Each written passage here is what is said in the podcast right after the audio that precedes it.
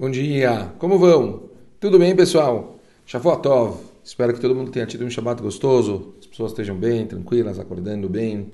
Domingo, dia gostoso para a gente poder relaxar, curtir a família, também ter tempo para poder estudar um pouquinho de Torá. Entramos numa fase muito interessante do livro do Rav Eliezer Papo. Temos agora dois capítulos considerados chamados de Kelalot, que na verdade se trata de princípios gerais. O problema é que cada um desses princípios gerais é, são, são assuntos por si só, são realmente bastante. Quer dizer, esse primeiro, princípios gerais, tem 28 pontos. Vamos talvez trazer alguns cada dia até a gente terminar é, essa, essa, esse capítulo. Então vamos primeiro ao que fala o Papo e vamos falar sobre cada uma das coisas. Começa o Papo.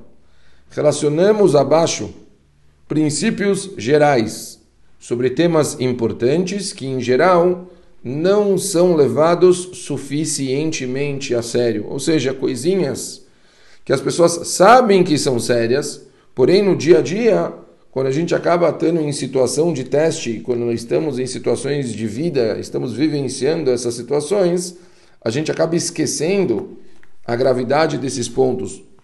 O primeiro deles, Lashon Hara, Falar mal de outra pessoa. Explica o Rav Papo. É comparada a idolatria, adultério e derramamento de sangue. Inclui não falar mal de outras pessoas, mesmo sobre assuntos conhecidos por todos, ainda que seja verdade. O melhor é não comentar, não comentar absolutamente nada sobre os outros. Então, o primeiro ponto já é bem pesado e realmente é algo que a gente acaba tendo muito no nosso dia a dia, infelizmente, pessoas adoram falar para os outros coisas que estão vivenciando, coisas que elas sabem de outras pessoas. As pessoas adoram, adoram falar uns dos outros. E aqui o Rapapo está deixando muito claro, falando, olha, coisas dos outros, se acostume a não falar. Tem que falar dos outros. Cuida da sua vida. Problemas de outras pessoas não são problemas seus.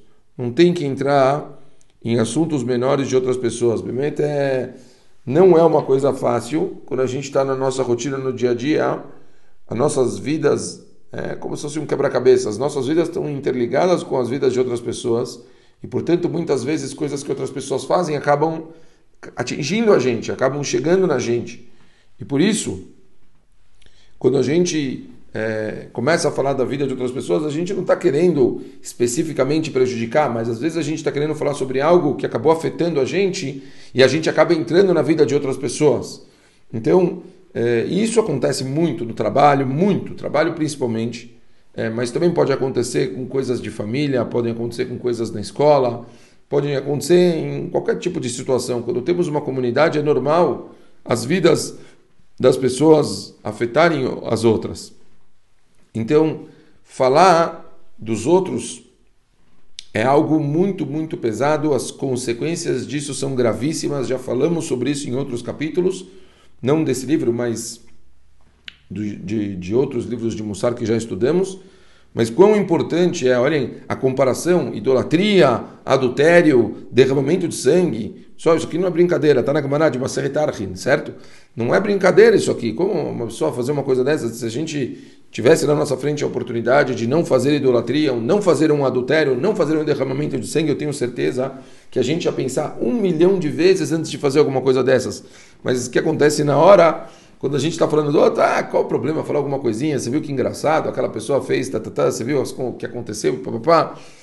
Realmente a gente não pensa nas consequências, a gente não imagina, como eu falei em outros shurim, mitzvot e, e, e e mitzvot lotase também, né, de não fazer, eu vejo que às vezes as pessoas elas não conseguem entender o quão tem por trás, o quão, quantas coisas tem por trás daquilo. Que nem a gente fala o tzitzit, né, o uritemoto, não, você acha que é só de você ver e você vai lembrar das mitzvot, você acha que é só isso uma pessoa que usa tzitzit? Não, tem tanta coisa por trás. A pessoa está vestindo um levuz de Akadosh Baruch Hu, tanta brachá, santidade, proteção, a pessoa está cumprindo as 613 mitzvot cada segundo que ela está usando. Existem muitas coisas profundas por trás de cada ato que a gente faz. Então, se a gente não começar a levar em consideração e pensar antes de fazer, realmente sermos mais racionais e pensarmos nas coisas que a gente faz, a gente não vai conseguir melhorar nunca. Então, talvez Esse deveria ser o ato principal, a gente começar a digerir e pensar um pouquinho sobre todas as coisas que a gente faz. É isso. Amanhã a gente continua mais um outro assunto dentro desses princípios gerais. Um beijo grande para todo mundo e ótimo domingo. Valeu!